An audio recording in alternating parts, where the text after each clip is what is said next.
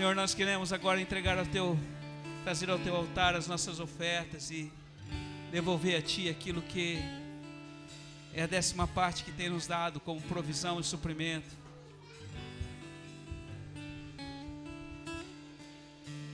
Não vamos dispersar, querido. Na mesma forma de adoração, pode acender as luzes. Traga ao altar do Senhor a tua oferta. Deposita aos pés de Jesus a décima parte do que Deus tem te dado como sustento.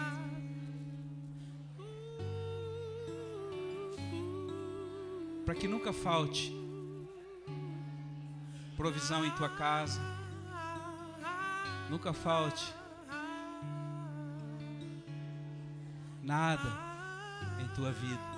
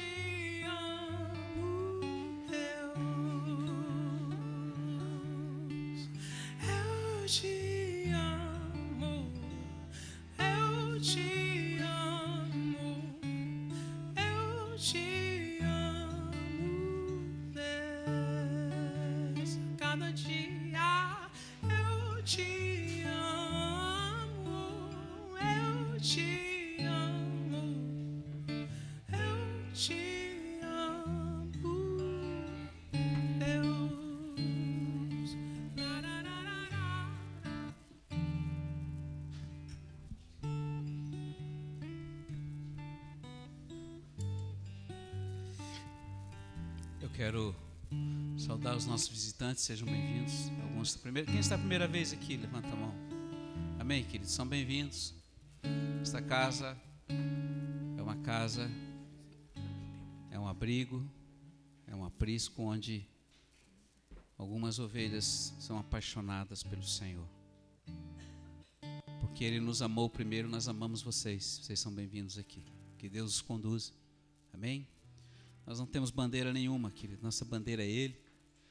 E como diz o velho João Batista, que Ele cresça e nós diminuamos. A nossa glória é a glória dele. Ele é tudo. O resto tudo é balela. O resto é consequência. O resto da verdade é fazer, estar nele, viver nele, dormir com ele, levantar com ele, sonhar com ele, caminhar nele, né? As demais coisas ele faz. E por falar em fazer, né, eu estou muito feliz porque essa semana o nosso Miguel e a nossa Denise subiram para Jerusalém, né? É, meu, e assim, né? A última entrada lá foi oito horas, né, Amanda? Onde você está, Amanda? Oito horas, né, mano? Só Amanda sabe o que é sofrer na imigração. Mas, irmãos, assim, Deus fez uma coisa maravilhosa. E eu confesso que eu estava um pouco angustiado, mesmo orando, né, mesmo ter aberto, aberto a porta para eles aqui. E quando eles chegaram lá, né, depois eles pousaram e foram em direção à imigração, eles foram tirando foto, né? E deixaram todo mundo passar, chegaram lá no final da fila.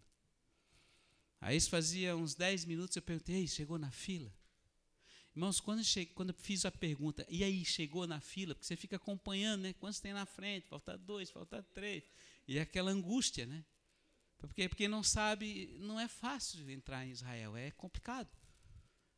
E quando eu vi a foto deles já com autorização na mão, assim, eu não acreditei. E eu disse, Senhor, que isso? Não levou nem um, dois minutos, um minuto. Aí o que aconteceu, irmãos? Presta atenção. Desde, nós já estamos orando a semana inteira, estamos jejuando pela vida deles. Olha o que Deus fez. Depois deles chegarem, passarem serem os últimos lá da fila, e chegaram na fila, chegou alguém com uma educação fora do comum e uma simpatia, pegou eles pelos braços, vem cá, vou levar vocês ali para outro lugar, para outro guichê, e levou. E chegou lá, tinha uma única pessoa, eles deram o passaporte, quanto tempo vocês vão ficar? 30 dias. A moça olhou para eles, 30 dias. Ah, tá.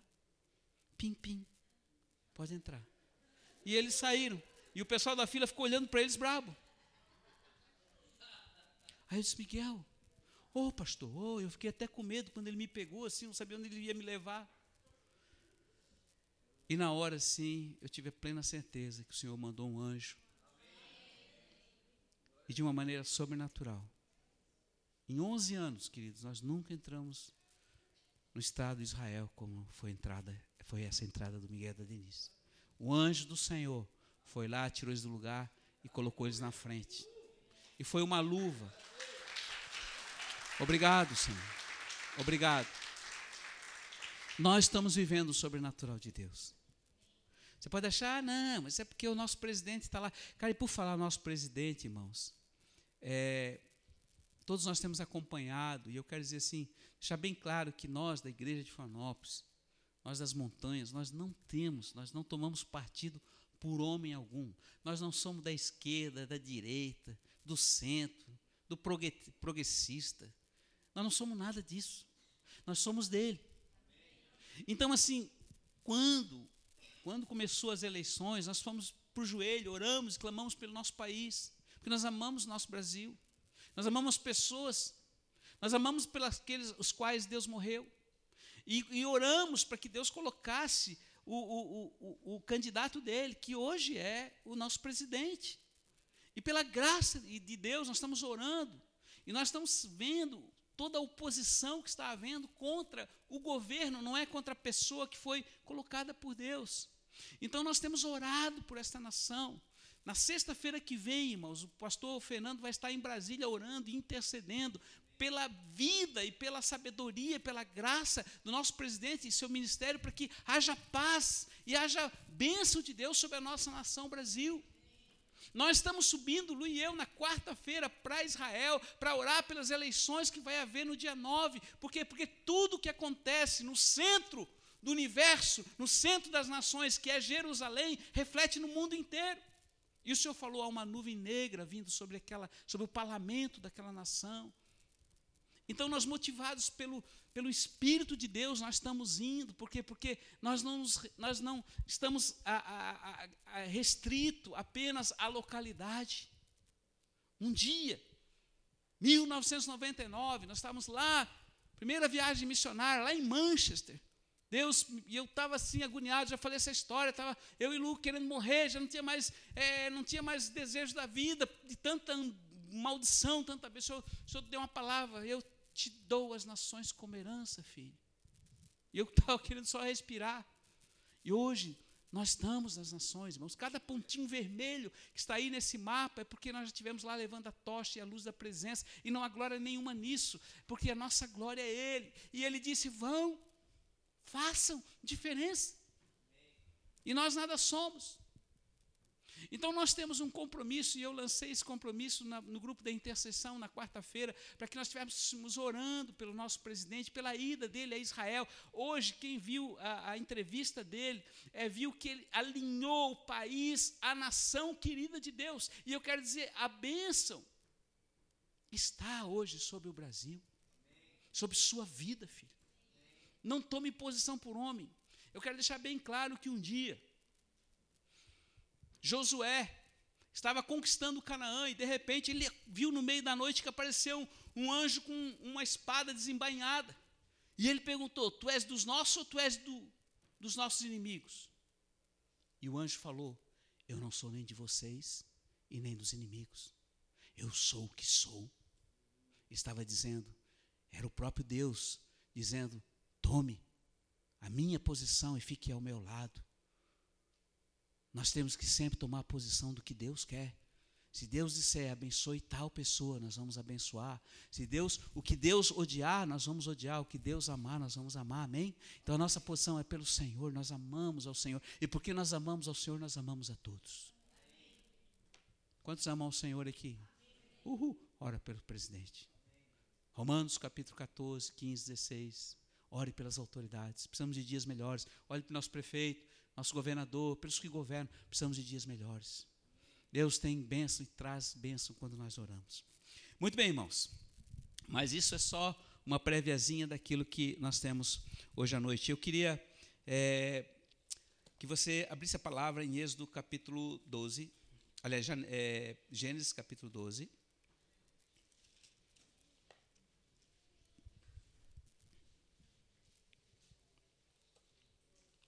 Eu quero honrar quem precisa de honra. Eu não gosto de honrar homem. Mas eu preciso honrar algumas pessoas porque hoje você está vendo essa casa aqui funcionando, nós estamos ainda meio, meio que em obra, meio, mas assim, ó, eu, eu fiquei emocionado de ver. Eu não, se eu, me perdoe se eu, se, eu, se eu pecar porque eu não sei direito da história, mas pastor Adilson, embaixo desse palco, trabalhando. O diácono Flávio e mais o pastor Adilson lá em cima nas caixas d'água, limpando as caixas d'água essa semana.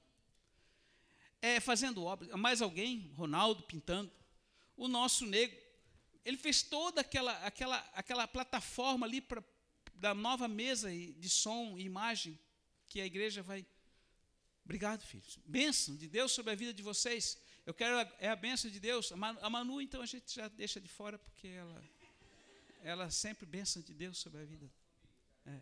E todos vocês que naturalmente e espiritualmente Deus tem dado graça e unção para realizar coisas, porque todos os, os membros no corpo são necessários.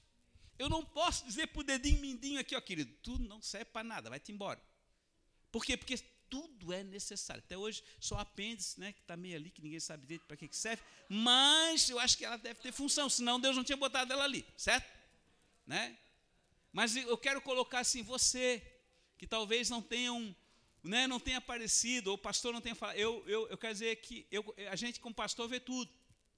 Então eu me perdoe se eu errei aqui, ou deixei o nome de fora, mas eu sei que muitos de vocês estão trabalhando, limpando. Essas quarta-feiras isso aqui estava uma imundícia, hoje está limpo. Glória, glória, a Deus por isso. Então, assim é o corpo. Né? São vários ministérios. E assim funciona. Muito bem, queridos. Muito obrigado, obrigado por tudo. Nego, deste um banho, cara. Uma semana, terminou aquilo ali, só Jesus. Né? Glória a Deus por isso. Irmãos, vamos ler a palavra então. É Gênesis capítulo 12, eu vou até o 12 até o 13. Tá? Leia a sua palavra, pega a Bíblia, pega um caderninho, pega uma caneta. Tem três Bíblias sobrando ali. Se você visita, está precisando de uma Bíblia, pode pegar ali. É importante. Isso aqui é o manual do fabricante. Ninguém lê quando compra alguma coisa, um eletrodoméstico, um carro, não lê o manual do fabricante. Mas quando você não lê o manual do fabricante, você faz de qualquer maneira, queima, estraga, e aí você vai xingar a loja porque os, o negócio não funcionava. Mas eu quero dizer assim que este manual é para a nossa vida. Quanto mais eu ler e aplicar ele na minha vida, meditar a respeito, Deus vai transformar a sua vida. Por quê? Porque nós gastamos mais tempo vendo coisa que não presta, tendo, recebendo notícia ruim, sendo absorvido pelas más notícias, por isso andamos tristes, depressivos, estamos sem perspectiva. Mas eu quero falar hoje aqui a respeito de um homem que todos vocês conhecem, o Abraão. Quem conhece o Abraão já viu falar dele? Glória a Deus por isso. E eu vou falar um pouquinho dele de novo. Ah, pastor, mas você já falou isso no passado. Vou repetir. Porque é importante. O Abraão é o pai do quê? Diga a pessoa do lado: o Abraão é o pai da fé. Agora diga para a pessoa do seu lado: tenha fé de Abraão.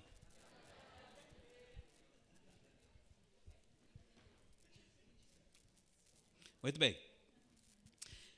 Capítulo 12, versículo 1, diz a palavra assim: o Senhor disse a Abraão: Sai da tua terra, do meio dos teus parentes. Olha como é bom sair do meio dos parentes. Da casa do teu pai, e vai para a terra que eu te mostrarei.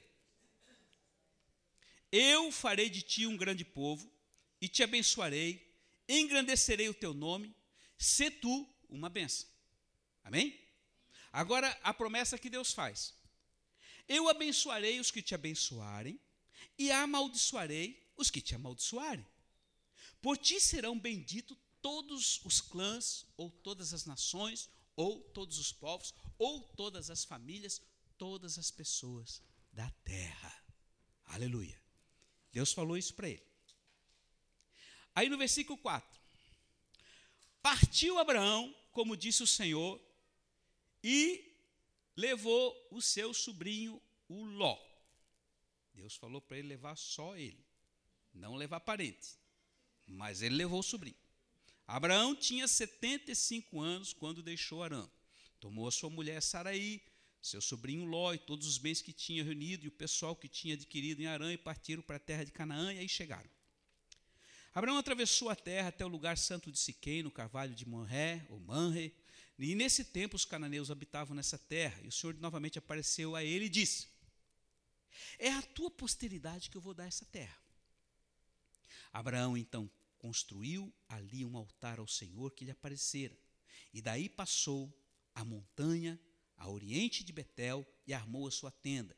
E tendo Betel a oeste e Ai a leste, construiu ali um altar ao Senhor e invocou o seu nome. E depois de acampamento em acampamento, foi para o deserto do Negev. Muito bem, versículo 10. Houve uma fome na terra que Abraão desceu, na terra, então Abraão desceu ao Egito para ir ficar, porque a fome assolava muito a terra. Quando estava chegando ao Egito, disse para sua mulher Sara: era Saraí o nome dela ainda por enquanto. Se eu sei que tu és uma mulher muito bela, quando os egípcios te virem, dirão: É sua mulher, e me matarão, deixando-te com vida. Então diz, eu te peço, diga que tu és a minha irmã, para que te tratem, me tratem bem por causa de ti e por tua causa me conservem a vida. Então Abraão chegou ao Egito, os egípcios viram que a mulher era muito bonita, viram na, os oficiais do faraó, gabaram-se junto dela, e a mulher então foi levada para o palácio de faraó. Este, por causa dela, tratou bem Abraão e ele veio a ter ovelhas, bois, jumentos, escravos, servas, jumentos e camelos. Mas o Senhor feriu a Faraó com grande praga, e tendo a sua casa por causa de Saraí, a mulher de Abraão. Então Faraó chamou Abraão e disse: Cara, o que tu fizeste? Por que tu não disseste que ela era tua mulher? Por que tu não disseste que ela era tua irmã? De modo que eu quase que tomei ela como minha mulher. Agora eis aí a tua mulher e toma e vai-te embora. E Faraó então confiou os homens que conduziram a fronteira, e ele, sua mulher e tudo que possuía foram embora. Muito bem, capítulo 13. No Egito, Abraão e sua mulher e tudo que possuía Ló com eles foram ao Negev de novo. Abraão era muito rico, tinha rebanhos de prata e ouro. Seus acampamentos conduziram do Negev até Betel, no lugar onde a primeiro armara sua tenda, entre Betel e Ai. E no lugar em que outrora havia construído o altar, de lá Abraão invocou o nome do Senhor. E logo que acompanhava Abraão, tinha igualmente ovelhas, bois e tendas. A terra não era suficiente para sua instalação comum, tinham posses imensas para poderem habitar juntos. E houve então uma disputa entre os pastores dos rebanhos de Abraão e os, re, e os de rebanhos de Ló. E nesse tempo os cananeus e ferezeus habitavam nessa terra. Então Abraão disse a Ló: Que não haja contenda entre mim e ti, entre meus pastores e teus pastores, porque somos irmãos. Toda a terra não está diante de ti. Então eu te peço, querido Ló, que te apartes de mim. Se tomares a esquerda, eu irei para a direita. Se tomares a direita, eu também irei para a esquerda. Então Ló ergueu os olhos e viu toda a planície do Jordão, que era boa, toda irrigada, que antes era antes que houvesse Sodoma e Gomorra, era como um jardim do Senhor na terra. E então Ló escolheu para si a planície do Jordão e emigrou para o Oriente. E assim eles se separaram um do outro.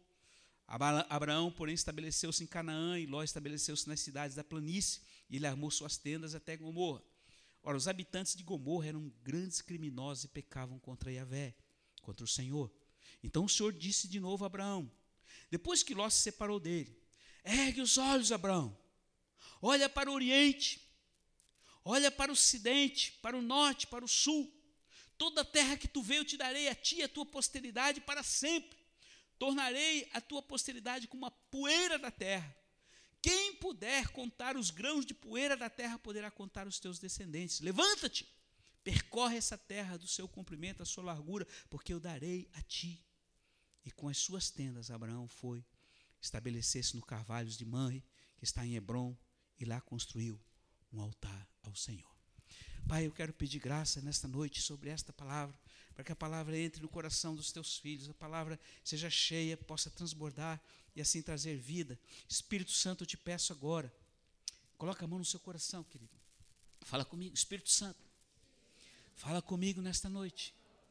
Eu libero a ti em minha vida para compreender em minha mente e a palavra caia no meu coração. Obrigado, Espírito Santo. Amém. Muito bem, queridos. Então, essa é a história de Abraão. um pouquinho. Ele estava lá no meio dos parentes, lá em Padarã, lá em Ur dos Caldeus, lá, no, lá perto da, da, do Iraque, hoje, onde tem o, o rio Tigre e Eufrates, aquela região ali, eu acho que é por ali. E Deus mandou, sai, sai do meio dos parentes. Por quê? Porque o pai dele era um, um fazedor de ídolo. Ídolo. Você sabe ídolo, né? Ídolo é o, aqui, o santinho. O santinho. Então, ídolo é uma coisa que causa problema para o Senhor. Né? O ídolo ele é um, um, uma, uma, uma coisa que, que, que traz é, problema. A idolatria, ela fundamenta-se na adoração ao que nós podemos construir com as nossas mãos. Eu li isso em algum lugar. Legal isso, né? Idolatria é aquilo que eu construo com as minhas mãos. Será que a gente tem alguma coisa em comum aí? Algumas coisas que nós construímos, que amamos tanto, que fazemos tanto, que nos apegamos tanto, que deixamos. Pensa sobre isso. E Deus falou com Abraão, porque há uma história que fala num dos apócrifos que ele falou: Pai, esse negócio de construir ídolo não dá muito certo. Porque um dia ele estava indo com o pai dele para vender um, um santinho lá, o santinho caiu, quebrou. Aí ele disse: Pai, como é que um, um Deus que se quebra pode ser adorado. E aí ele deixou isso tudo e passou a crer num Deus verdadeiro e teve esse encontro. Isso diz a tradição lá nos apócrifos. Mas não importa isso. O que eu quero colocar para vocês é que quando ele ouviu a voz de Deus, e eu não sei como Deus passou, falou com ele, não sei se foi através de sonho, não sei se foi através de uma visão, não sei se foi do, através de um anjo, não sei se foi através de uma coisa sobrenatural, uma nuvem, eu não sei. O fato é que ele ouviu e a palavra diz que ele obedeceu, pegou e saiu. Saiu com a sua mulher estéreo, já tinha 75 anos, ele não tinha nada. E era uma vergonha para um homem, um patriarca, não ter filhos, porque não tinha herança, não podia deixar nada. E ele já estava com a idade avançada. Mas a palavra diz que ele ouviu a voz de Deus e ele obedeceu e saiu. Gostava muito do sobrinho Ló. Levou o sobrinho com ele. Parente. Nada contra os parentes. Ore pelos parentes. Se alguém tem parente, ore por ele. Amém? Mas Deus queria fazer uma obra com ele. Porque muitas vezes, quando nós estamos contidos dentro de pessoas que são nossos, que têm envolvimento familiar, eles podem nos envolver de uma forma de atrapalhar o que Deus quer realizar. Por quê? Por causa da alma. Nós somos almáticos, tadinho. Tem pena dele. Eu gosto dele. Como é que ele fica? Eu não consigo. Eu tenho que. Irmãos, há uma coisa muito importante que nós temos que aprender. João capítulo 4 diz assim: Deus é espírito. E importa adorar a Deus em espírito e em verdade. Deus não é alma. Nós somos alma vivente. Deus nos constituiu de alma. E a alma é a sede da emoção, a sede da vontade e a sede dos pensamentos. Mas nós temos que cuidar com ela, porque ela é muito enganosa. Tadinho. Sabe o que é tadinho? Estupradinho. Tadinho. Cara, isso é um coisa do diabo. Coisa maligna. Tadinho. É isso? Coitadinho, coito. Sexo. Pervertido. Violento. Destrutivo. Morte. Tadinho. Corta isso do seu dicionário. Amém? Igreja. Isso é maligno. Nosso Deus é vida. E ele anda pela verdade.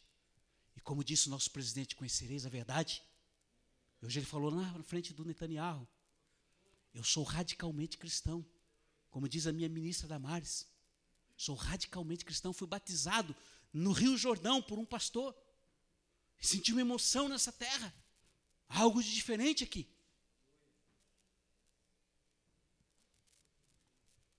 Então, esse mesmo Abraão, que Deus prometeu aquela terra. E através daquele homem, Deus criou um povo. E através daquele povo, todas as nações da terra seriam abençoadas. Este povo hoje deu as costas para ele. Mas não importa, eu volto aqui. Aquele pela qual Deus confiou a sua confiança. Ele saiu. E ele recebeu uma promessa. Qual era a promessa? Eu abençoarei os que te abençoarem.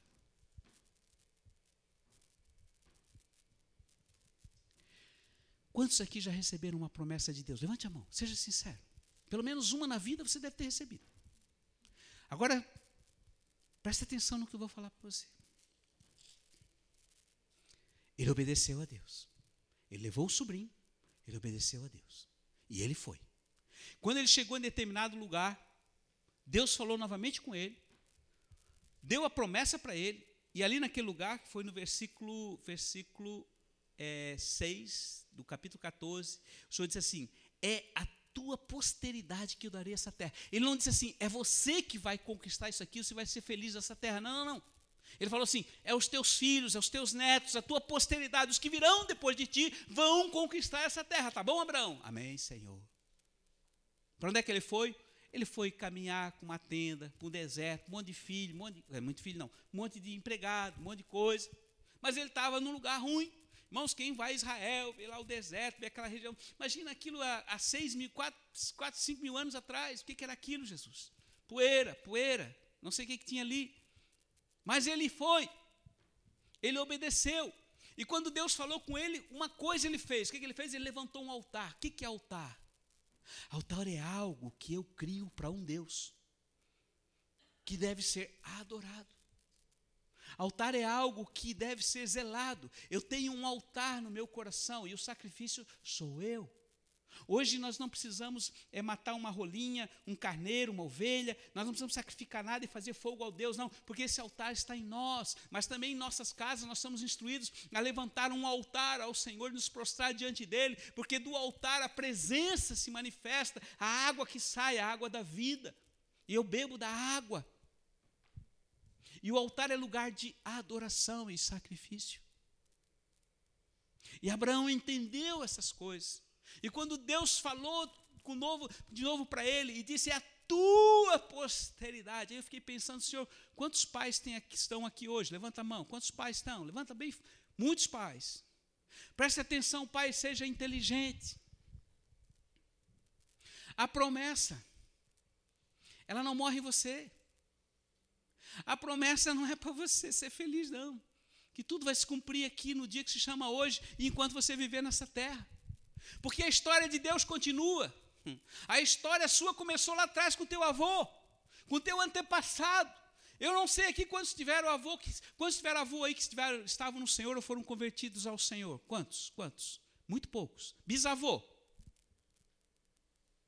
Dois. Um. Um bisavô. Bisavô não avô. Vocês estão entendendo? Presta atenção. Presta atenção, pai e mãe. Se você quer feliz, ser feliz aqui, não, não está acontecendo nada na minha vida. Porque a promessa de Deus vai além da sua vida. Se o seu filho, presta atenção, se o seu filho está sendo bem sucedido e está no Senhor, alegra-te, alegra-te. Alegra-te, porque a promessa é para os que ela vai continuar até a vinda, amém? Porque você está criando filho, dá muito trabalho ter filho. Eu não vou ter filho, está muito caro criar filho. Eu não vou ter. Você não tem filho. Os muçulmanos estão tendo filho que nem rato. Um atrás do outro. Desculpe, tem. Um atrás do outro. Os judeus, os Haredim, os tradicionais, um filho atrás do outro. Eu vejo eles com carrinho. Assim, eu pequenininho, o maiorzinho carregando tudo. São cinco, seis, sete filhos. Por quê? Porque eles sabem que os filhos são como flechas na aljava do guerreiro. Os filhos vão ser bênção. E a, a, a outra posteridade, os seus filhos e os seus netos, que vão trazer a presença. Você quer a presença? Eu não quero dizer agora vai ser filho um atrás do outro, não. Isso é uma decisão sua. Cada um faz como achar melhor. Dá trabalho, dá muito trabalho. Agora nós vamos ter duas. Mas vai ser benção. Porque aprove Deus dá duas. Duas poderosas em Deus. Uh! Vai sofrer, talvez. Vai chorar muito, muitas noites sem dormir. Mas lá na frente haverá alegria no amanhecer. Então, cara, se teus filhos estão sendo bênção na mão de Deus, alegra o teu coração, vai gastando e vai, e vai gastando, vai incentivando, vai investindo no seu filho, querido. Bota ele aonde que você não puder pagar. E vai para o altar e diz: Deus, eu quero melhor para o meu filho, eu quero que ele vá para os confins levar a tua presença. A minha alegria é nele e não em mim. Porque a minha alegria, como diz o velho Tiago, é ver os meus filhos andando na verdade. E tem muito pai aí querendo andar, ser feliz, e o filho fica aí jogado aí. Nem sequer ora por ele, quanto mais ajuda financeiramente. Que isso? E eu quero amar a Deus. Primeiros de casa. Tenha vida. Invistam. Morram. Para que eles tenham vida. Não deixe eles governar a sua casa. Você governa. Mas abençoa. Abraão. E ele foi. Eu abençoo. E ele levantou um altar. Muito bem. De repente, deu uma fome, uma seca. Eu, ontem eu vi um filme, irmãos, que eu gostaria que vocês vissem. Como é que é o nome do filme, Jesus? Ô Flávia, me ajuda aí, porque era lá na tua televisão. É de um, de um, lá no Malawi, no Malawi, onde a nossa Thaís esteve. O Descobridor do Vento. Quem já viu esse filme aqui? O menino que que inventou o vento. Irmãos, assistam esse filme. Hoje de manhã, o menino, o menino, ele, ele, ele, ele, eu não vou contar o filme, mas eu vou contar a situação do Malawi. A Thaís não está aqui. A Thaís foi lá, ela foi lá numa conferência no Malawi, né? Aí o que, que você imaginou? Ah, um, um lugar desse aqui, né? Não tinha condicionado, talvez um ventilador, e ela ministrando. Quando nós vimos uma foto, a igreja era de chão batido. Não tinha banco, tinha toco. Se é que tinha toco. Mas Deus fez a obra. O que eu vi lá ontem? Irmãos, 2001, o filme foi real. Eu não vou contar o filme, mas vou contar a situação. Na época. Não, mas eu vou contar só um detalhe, eu não vou contar a história. Ah, não, tá. Então veja bem, presta atenção. O que, que eu vou falar? É que 2001, na época que houve a, a, a, aquele atentado nas Torres Gêmeas, o, o, o, deu uma seca naquela nação e o povo que morava numa região que vivia totalmente da, da, da terra, do plantio, foi consumido pela seca. E eles não tinham que comer. E, e, e a situação chegou tão ruim que ele reuniu a família e disse: Ó, nós vamos comer, era papa de milho, uma refeição por dia. Vamos comer de manhã, ao meio-dia ou à noite. Aí a menina disse: Vamos à noite para a gente não dormir com o estômago vazio. Aí o menino mais novinho disse: Não, vamos de manhã para a gente ter força por dia. Uma refeição por dia. Aí hoje de manhã eu estava tomando meu cafezinho ali com o Senhor, né? O Senhor do lado, dentro da minha Bíblia, um, um melzinho, um pãozinho que tinha comprado na padaria, um, um docinho. E aí eu olhei e digo, Senhor, 23.449 dias que nunca faltou o pão na minha vida. Porque tu foste fiel esses 23.449 dias. Obrigado, Senhor. Eu estou aqui num apartamento, com uma vista, sim, uma cidade, e eu ainda reclamo, Senhor. Eles não tinham que comer. Sabe o que, que eles fizeram?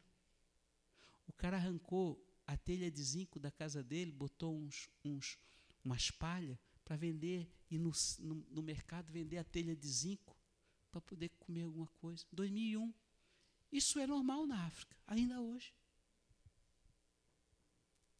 E eu reclamo. Porque não está bom. Eu abro porta para Satanás porque eu não gostei. Aí eu pedi perdão ao Senhor, eu me quebrantei lá, digo, Deus, tu é muito querido. Papai teve 11 filhos, nunca faltou nada. Papai era fiel. Devolvia o dízimo todo mês. Como? O Senhor sustentava. Ele sabia o valor da fidelidade de um Deus que era fiel a ele. Mamãe levantava todo dia, 5 da manhã. Estavam um duro. Onze filhos. Não tinha empregada, não, querido. Tinha que fazer tudo. Macarrão tinha que fazer ali, ó. A galinha tinha que matar no galinheiro. O pato, peru. Tudo era difícil. Domingo não podia cozinhar porque era o dia do Senhor. Tinha que fazer tudo no sábado. Sexta-feira tinha que limpar a casa. Você pensa que é mole? Não era não. Escovão. Ah, quantas vezes? Primeiro passava aquela palha de aço, depois passava o, o escovão, depois passava o feltro para ficar brilhando. Se não ficasse brilhando, apanhava. Não era assim? Essa geração hoje nem arruma a cama da casa, ali a, a roupa de cama. Já levanta fica do jeito que está, panela jogada. Por quê? Porque são tudo indisciplinados, não sabem valorizar o que Deus deu. E quem não serve, que não, não faz essas coisas, viu, jovem? Não serve para ser bem sucedido na vida. Porque é muito fácil. Vida fácil.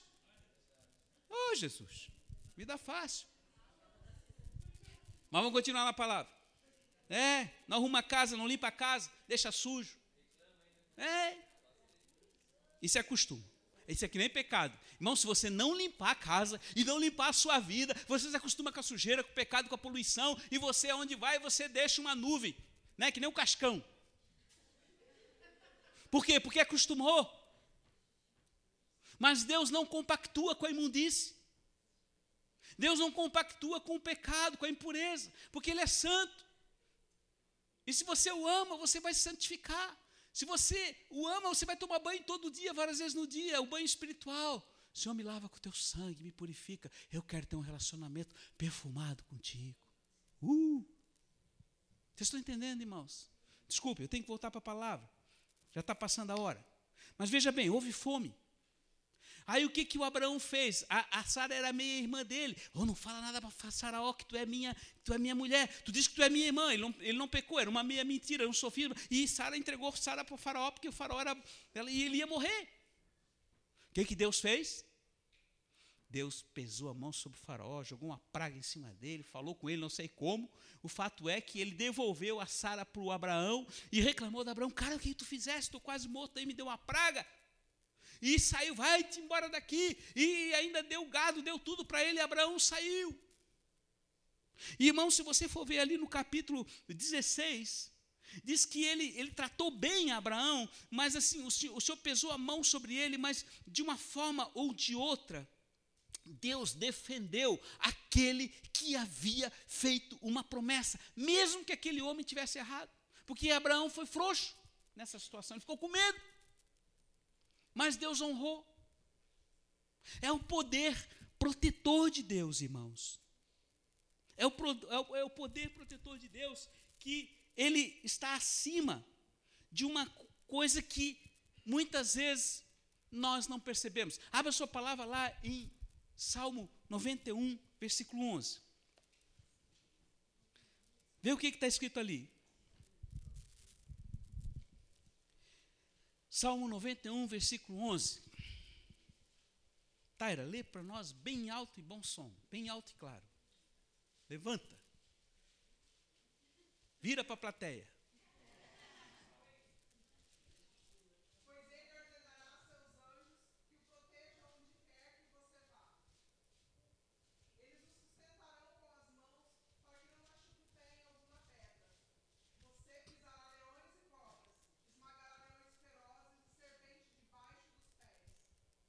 Obrigado. Pois ele quem? Deus dará ordens especiais aos seus anjos para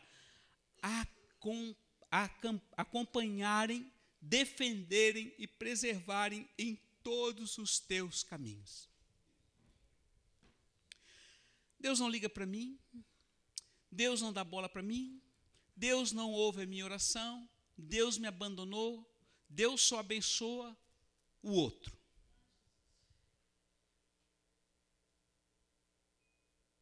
Quantos creem na Bíblia? Todo mundo crê. Pois ele dará ordem aos seus anjos para guardar você, para ajudar você, para livrar você, para preservar você. Irmãos, quantas vezes você foi e está sendo guardado pelo Senhor, pelo poder protetor de Deus, mesmo que você tenha feito burrada na vida? Quantas mancadas você já deu na vida que o Senhor te livrou, querido? Quantas vezes ele já te livrou e você não percebeu? Quantas vezes você, por um descuido, por um esquecimento, por uma tolice, por uma insanidade, por uma desobediência, como Abraão fez, Deus vem e ordena os anjos para guardar e proteger você. E você acha que está desprotegido.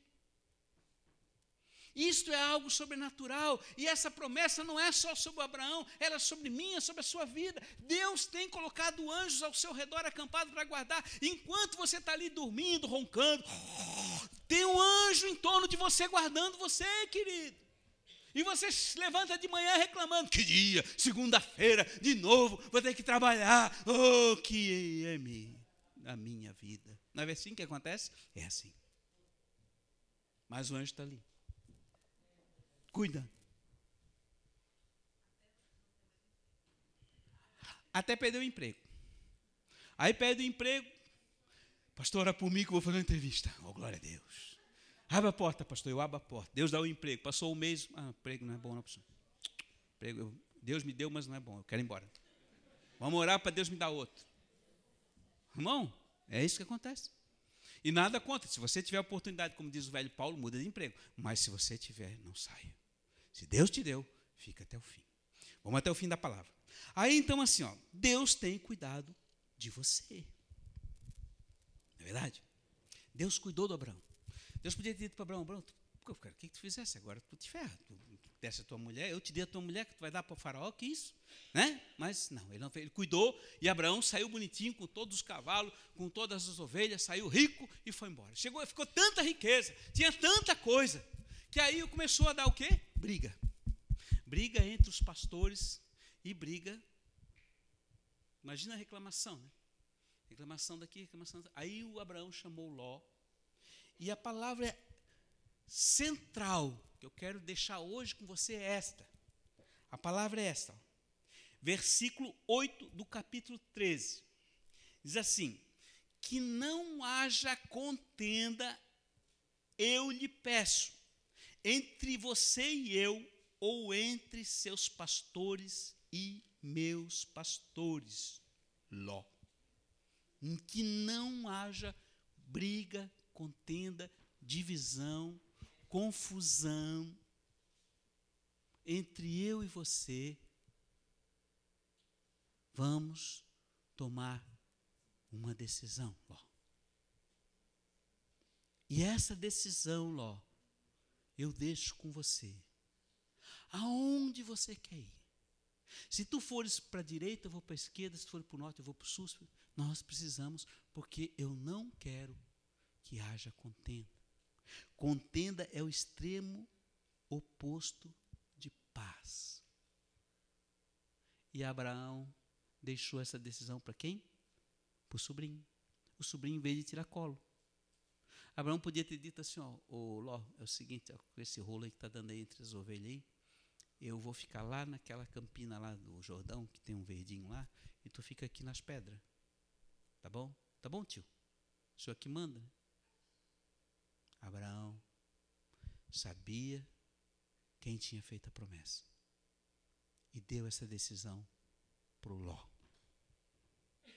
O Deus deu paz Abraão, mesmo diante de uma situação. Por que que deu rolo? Ei, nego, por que que tu acha que deu rolo? Porque estava com falta de dinheiro? Porque ele estava com pouco bem? Por que que deu rolo? Por que que estava dando contenda? Porque eles tinham riqueza. Deus tinha abençoado a vida deles. E Deus abençoou tanto que começou a dar problema. Porque quando Deus promete e abençoa uma pessoa, o diabo levanta uma situação para trazer contenda, inveja, ciúme, oposição, maledicência. Vocês estão entendendo? Deus abençoou você, o diabo já vem para tirar, para trazer rolo, para dar confusão para destruir. Deus levanta um presidente, já vem a oposição para tirar, porque quer ver o circo pegar fogo. Não é porque quer mudar a situação. É por causa da inveja que está na alma, da cobiça que está na alma, das coisas próprias da carne. Aí ele tenta desfazer o que Deus deu. Ele quer roubar aquilo que Deus deu, porque ele é ladrão, matador e assassino destruidor. Esse é o mistério de Satanás. Então você está sendo abençoado. Eu não sei quem que Deus te abençoa, mas você abençoa e sempre vai vir alguma coisa para amaldiçoar. Então, para evitar a contenda e para manter a paz, Abraão chamou o sobrinho e disse: Querido, escolhe. E o sobrinho ficou com a melhor parte e foi embora. E Abraão, quando o sobrinho foi embora e deu aquelas terras e foi lá para as campinas do Jordão, que era como o jardim de Deus, é o que, que acontece? Deus volta novamente para falar com Abraão. E aí ele fala ali no finalzinho, versículo 14. O Senhor chegou para ele e disse assim: Abraão, ergue os olhos agora e olha o lugar onde tu estás. Para o norte, para o sul, para o oriente, para o ocidente. Toda a terra que tu vês eu darei a ti e a tua posteridade para sempre. Abraão ficou com as pedras, ficou com a areia, ficou com a coisa ruim, ficou com o que não prestava. Mas Deus mandou ele fazer o quê? Querido, olha onde os teus olhos vêm. Isso aqui tudo eu vou te dar. Mas ele falou uma coisa para o Abraão. Ele disse assim, ó, versículo 17: Levanta-te, percorre essa terra no seu comprimento e na sua largura, porque eu te darei a ti e a tua descendência. Tem alguma alguma semelhança com o que nós estamos vivendo hoje? O que, que ele falou para Abraão? Aquilo que teus olhos alcançaram é teu. Então fica aí, Abraão, onde tu está, porque tudo é teu. É isso? Levanta-te e percorre. Igreja, levanta-te e percorre. A promessa que Deus deu é para mim e para você. Não existe promessa sem ação, sem movimento, sem obediência. Abraão foi sábio. E quando ele fez essa proposta para o Ló, eu me lembrei do meu vozinho aqui, ó, nosso pastor, mais antigo. Se tem alguém que preserva a paz, é ele. Se tem alguém que evita contenda até o último segundo, é ele. Que eu conheço na terra, é ele. E hoje eu estava lendo sobre isso e eu estava. Nenhuma glória para o vô, porque é Jesus no vô. Mas é o exemplo que nós temos vivo. O pastor mais antigo dessa casa, que faz tudo para evitar contenda. Porque, irmãos, eu vou dizer uma coisa para você.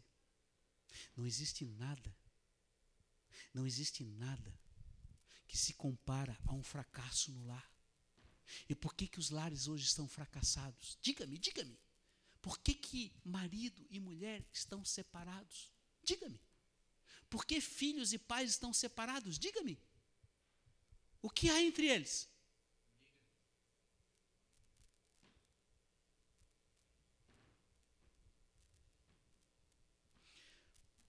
Pare e pense. Não está havendo contenda com alguém na sua família? Não está havendo contenda entre você e seu marido? Não está tendo contenda entre você e seu filho? Ontem naquele filme, aquela família já tinha perdido uma filha. E quando ia perder o filho, porque o moço não queria deixar ele fazer uma experiência, o pai, a, a mulher chegou para ele, que era uma mulher sábia, e disse assim: quanto eu vou mais perder por causa de você? O que mais eu vou perder? Já perdi uma filha, vou perder um filho. E o pai caiu em si. Eu vou dar tudo que eu tenho, a bicicleta.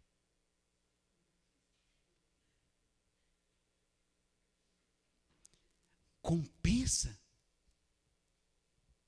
Compensa o fracasso no seu lar, a divisão no seu lar. Compensa a falta de paz porque você tem razão. Compensa. Diga-me. Abraão precisava fazer o que ele fez com Ló, que ele trouxe de tiracolo? Não. Mas ele não quis trazer problema porque ele confiava naquele que fez a promessa. E a promessa era para a posteridade dele. E ele tinha filho? A mulher dele era o quê? Estéreo. E o que, que ele tinha? Uma promessa. Ah, filho. Não acontece nada na minha vida, pastor. 30 anos na igreja não acontece nada. Deus me falou, mas eu oro, eu jejuo, eu devolvo o dízimo, eu faço tudo certinho, evangelizo, mas não acontece nada.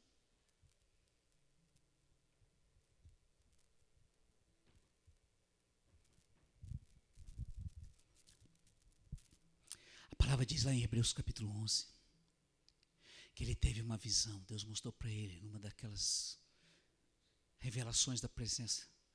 Deus mostrou para ele a cidade que está sendo construída no céu.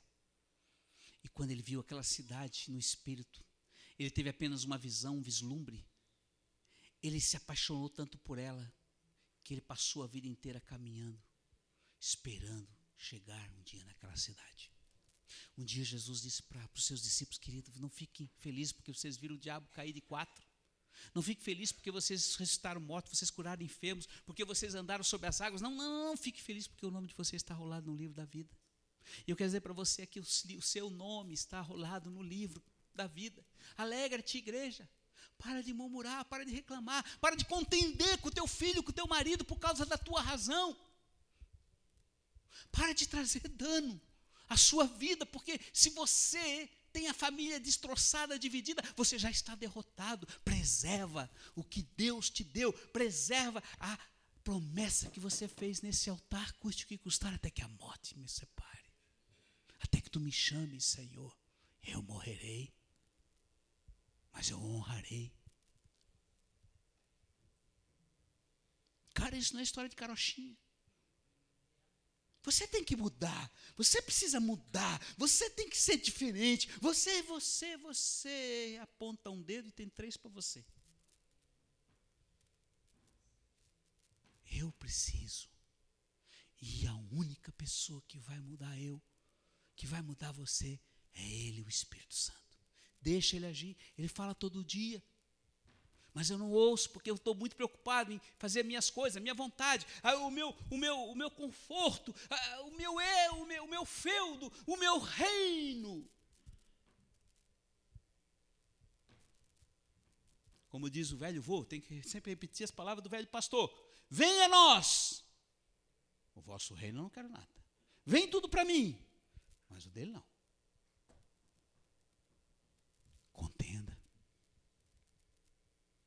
Se depender de vós, tende paz com todos os homens. Eu guardarei. E sabe o que aconteceu, irmãos? Vamos um pouquinho mais adiante, capítulo 14. Sequestraram Ló, fizeram uma guerra, sequestraram Ló. Ô Abraão, sequestraram teu sobrinho lá em Sodoma. E agora? Abraão pegou 318 homens, foi atrás do Ló e disse: O quê? Meu sobrinho? Vou lá atrás, pegou lá, foi lá e pimba. Passou a espada, todos aqueles que haviam sequestrado teu sobrinho de volta. Sabe por quê? Porque Deus prometeu aquilo tudo para ele, é meu. Eu quero dizer assim, o que Deus prometeu para você, não abra mão, não deixe outro pegar o que Deus prometeu para você, filho. Te aposta e caminha em cima de uma fé que muda a história. Hoje, o que nós estamos vendo em toda a face da terra, hoje todos nós que estamos aqui nesta noite, somos fruto da fé deste homem. Ele foi provado duas vezes. E ninguém foi provado como ele. Ele saiu pela sua fé, teve um filho na sua velhice, e quando deu aquele filho, que era o que ele tinha mais de precioso, Deus pediu como sacrifício. E ele foi, e ele não duvidou, e ele em todas as coisas obedeceu ao Senhor. E eu quero dizer para você essa noite, filhinho, há uma coisa que você precisa colocar na cabeça e você não pode abrir mão: obedece ao Rei. Obedece aquele que derramou o sangue pela tua vida e ele não vai te negar mais nada. Ele tem o melhor para você. Embora hoje você não enxergue um palmo na frente, porque você está olhando a circunstância, a falta de dinheiro, você está olhando o problema da família, você não olha para ele, você tira o olho da, dele, por isso você afunda. Mas ele é poderoso, ele está guardando, e se você confiar, ele te coloca por cima das águas e faz você caminhar sobre as águas. Porque ele disse que nossa vida não seria um mar de rosa, seria cheia de tribulação e luta, porque os dias são maus, mas eu darei a você a vitória, porque eu venci. Tem de bom ânimo, ande por fé. E eu estou falando aqui na história da carochinha, não, irmãos. Porque essa briga toda que vocês estão vendo entre os judeus e muçulmanos, esse ódio dos muçulmanos para com os judeus, é briga de irmão. Um é o filho da, da escrava Agar e o outro é o filho do, da promessa, Isaac. Então a ódio, a violência, a amargura, a rejeição sobre a vida dos muçulmanos, eles odeiam. Mas é briga de irmão, a contenda de irmão. Só que um é abençoado, o judeu é abençoado. Por isso nós estamos subindo. Porque eu sei que a oração pode mudar a situação. Um, um minuto que você tem da presença do rei pode mudar a história. E quando Deus falou para Abraão: Olha, eu vou destruir aquilo tudo que está lá. Ó oh, Deus, por favor, não faz isso. Não, se houver 50 justos, Senhor. Não, não tem 50. Se houver 40, 30, se tiver 10. Não, não tinha 10. Não tinha 10. Tinha o Ló, que era frouxo. Sobrou ele e as filhas.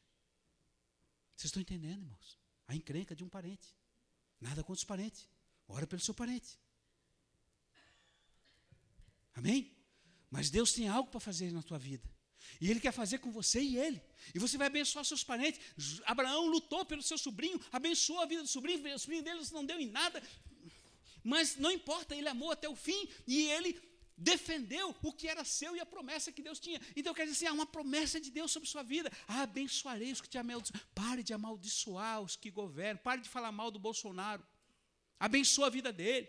É para a tua vida. É para melhor para o país. Não é direita ou esquerda. É governo que Deus abençoa os que governam para que você tenha vida de paz sobre a terra. Seja sábio. Não puxe uma bandeira sua. Porque a tua justiça é como pano de saco, não resolve nada, como pano de chão, não resolve para nada, só para limpar banheiro e olhar.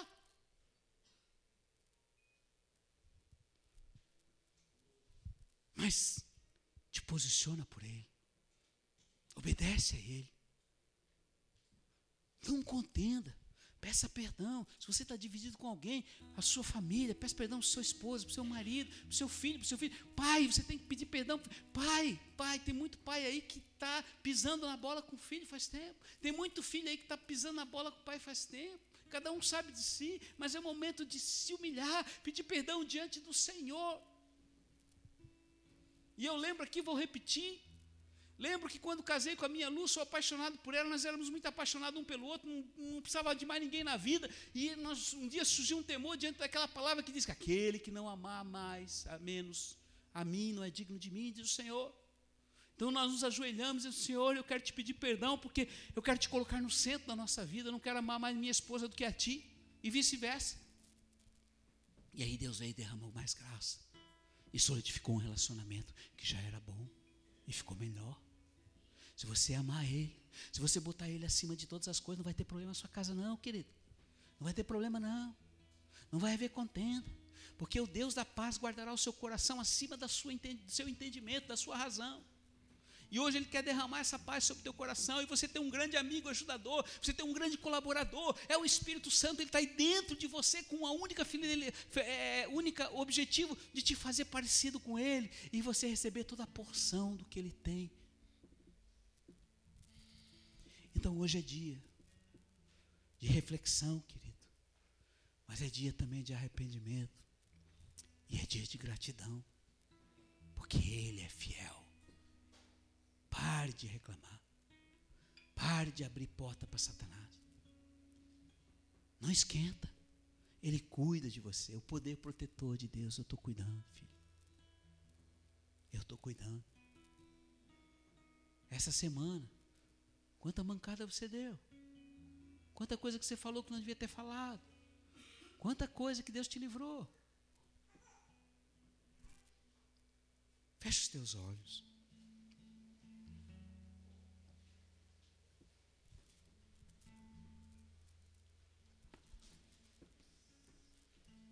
Não é o pastor que está falando, é ele.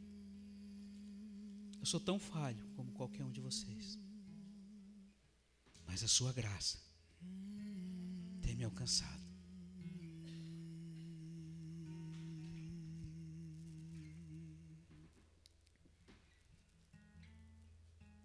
Tenha fé de Abraão. Tenha a paz que estava sobre Abraão.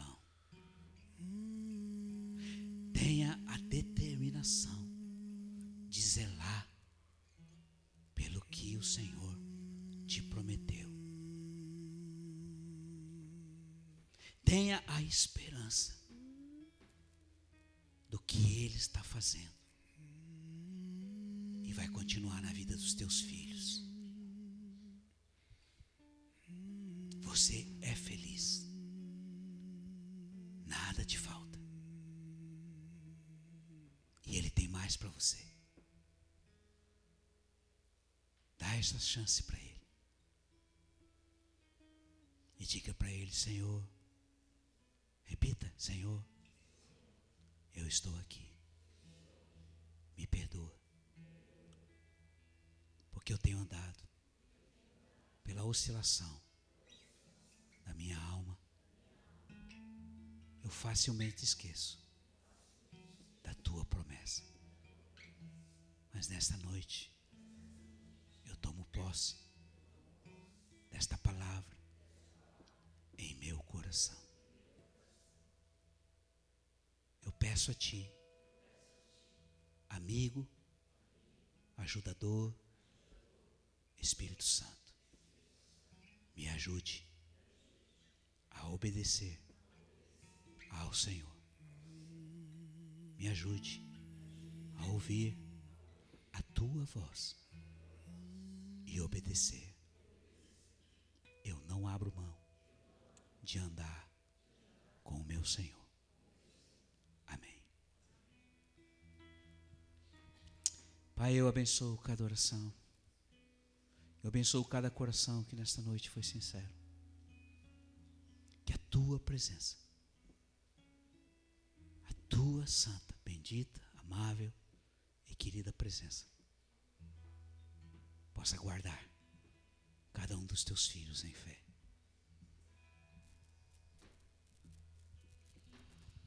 Tudo a Cristo ti. Se você quiser vir à frente, pode vir. Entrego corpo e alma, eis aqui. Resoluto,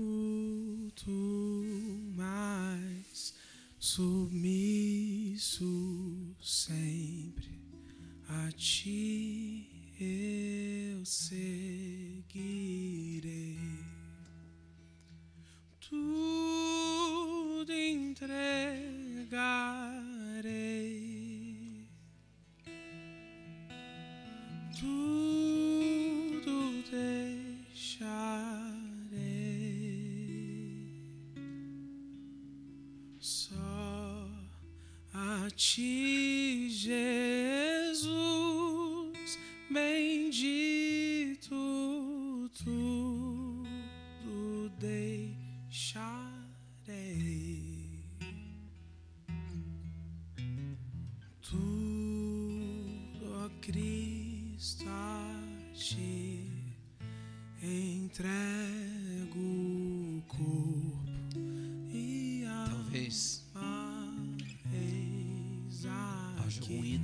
Sua vida que você é muito apegado.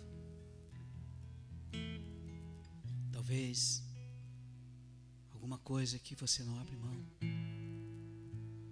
Seu trabalho, uma pessoa,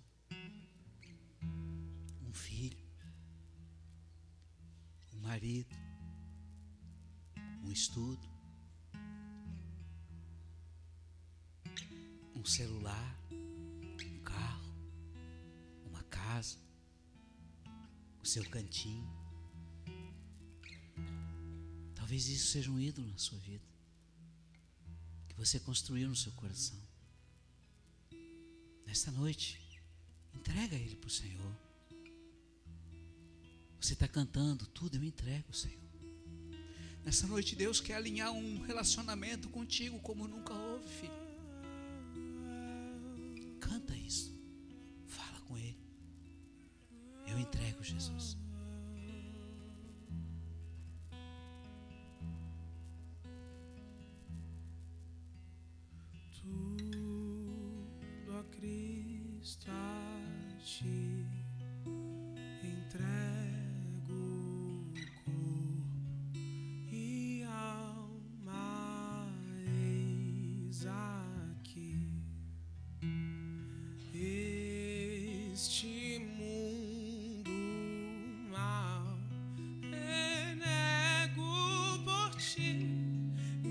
Dedicarei somente ao Senhor tudo entregarei. Seja sincero com Ele. Tudo eu deixarei. Teus sonhos, teus planos, teu futuro, Só teus filhos. a ti, Jesus. Ele te conduz. Bendito. Ele te leva. Tudo Ele te guarda. Ele te ama. Tudo entregarei. Entregamos a Ti, Jesus, nossa vida. Tudo Eu entrego essas ovelhas a Ti, Jesus. Cada uma delas.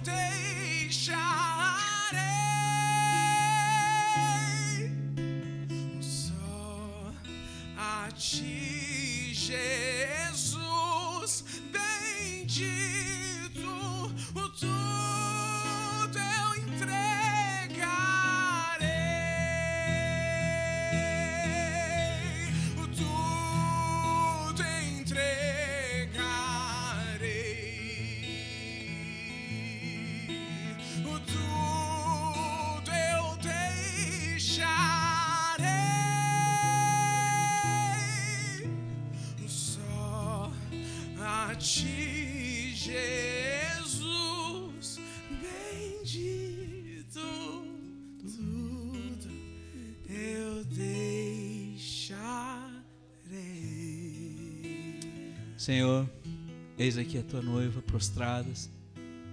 Eis a tua noiva, Senhor, que diz: Eu deixo tudo por amor a ti. Nós iremos contigo, Jesus, aonde, quando e como tu quiseres. Obrigado por esta noite, obrigado pela essa palavra. Eu sou grato a ti. E tu reines e governe sobre cada filho teu.